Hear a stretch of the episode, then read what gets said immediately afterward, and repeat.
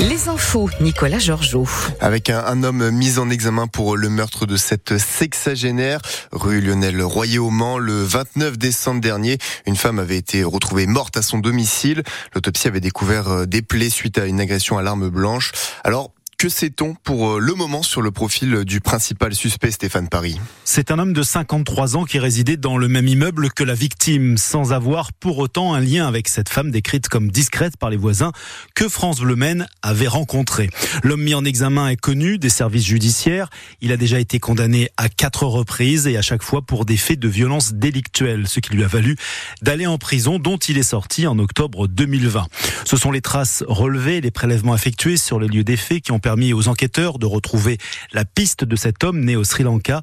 Il est en situation régulière et a un emploi. Il doit maintenant passer devant le tribunal judiciaire du Mans. En attendant son jugement, il a été placé en détention. Il encourt jusqu'à 30 ans de réclusion. Et France Bleu Maine vous tiendra au courant de l'évolution de cette affaire. Toutes les informations sont pour le moment retrouvées sur notre site francebleu.fr. Au Mans, une personne a été transportée à l'hôpital dans un état grave selon les pompiers. Il s'agit d'une piétonne renversée par une voiture hier vers 18h rue Roger de la Fresnay. Une enquête est ouverte. Une autre personne a été gravement blessée cette nuit un peu après 3 heures du matin suite à un accident de voiture au niveau de la commune du Luard. La personne a été transportée à l'hôpital d'Angers. Ils ont passé euh, une drôle d'après-midi. Hier à Brulon, ce sont au total 99 personnes qui ont dû être évacuées de l'école élémentaire Claude Chap. 92 enfants et 9 et 7 adultes. C'est suite à une fuite de gaz. Un robinet défectueux à l'extérieur du bâtiment a, a provoqué cette odeur. Et le temps de la réparation, tout le monde a été relogé dans une autre école du village. Personne n'a été incommodé. La Sarthe à la cote pour les gîtes de France, au moins durant les dernières vacances de Noël, puisqu'on a atteint un taux de remplissage de 77%. Ils ont même été tous réservés lorsqu'ils comprenaient au moins 6 couchages. Selon Sarthe Tourisme, le nombre de nuitées a augmenté de 18% en un an sur les plateformes de location entre particuliers. Une trentaine de cabanes en plein milieu de la campagne sartoise. Un petit village où entre 80 et 100 vacanciers pourraient passer des vacances ou un week-end.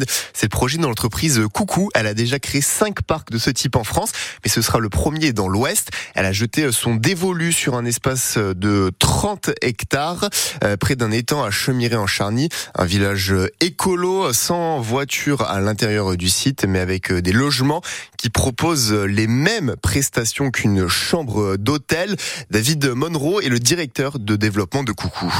34 cabanes sur pilotis au maximum, qui sont des cabanes de 25 à 35 mètres carrés réalisé en bois, conçu soit pour deux personnes euh, dites duo, soit pour une famille de euh, cinq à six personnes, comme des chambres d'hôtel, c'est-à-dire que c'est des cabanes qui sont euh, dotées euh, non seulement d'électricité, mais aussi d'un WC, d'une douche, et donc qui, qui présentent un niveau de confort satisfaisant dans des prestations qui sont simples et, non ostentatoires puisque euh, on est en pleine nature et donc on cherche à maintenir euh, une, empreinte et un mode d'hébergement qui reste naturel dans sa conception.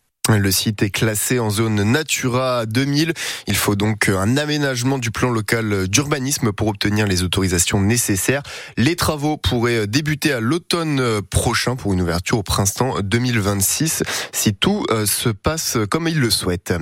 Si vous aimez les cosplays, ces déguisements issus des mangas, les bandes dessinées japonaises, alors euh, le Geek Festival peut vous intéresser. L'événement revient à partir d'aujourd'hui au centre des expositions du Mans. Les portes ouvrent à partir de 10h jusqu'à 19h et la cinquième exposition se poursuit euh, demain. Alors attention si vous y allez à prendre de l'argent avec vous puisque l'entrée n'est pas gratuite. 14 euros pour le pass adulte journée et 6 euros pour le pass enfant de 6 à 11 ans. En basket, le MSB reçoit Gravelines Dunkerque ce soir à 18h30. Sur leur parquet d'Antares, c'est le moment de relancer la machine. Après avoir été éliminés de la Ligue des Champions en début de semaine, ils sont pour le moment 12e de la Betclic Elite. Le Mans FC reste englué dans le ventre ventre mou de la nationale. En football, les 100 et or sont maintenant dixièmes du championnat après leur défaite 2-0 face à Niort sur leur pelouse hier soir. Les Manceaux qui pourraient rétrograder au classement après que l'ensemble des équipes aient joué cette 17e journée. Et puis on finit avec toujours du football et de la Ligue 1. C'est la 18e journée avec Monaco qui reçoit Reims à 17h aujourd'hui et Nice qui se déplace à 21h ce soir euh, à Rennes. Hier soir, l'OM et Strasbourg se sont séparés sur un match nul, un partout. Est-ce qu'il fait aussi froid que ces derniers jours, Bérénice, aujourd'hui Mais il fait pas beaucoup plus chaud, en tout cas, c'est le moins qu'on puisse dire. Des températures négatives hein, pour commencer la journée, moins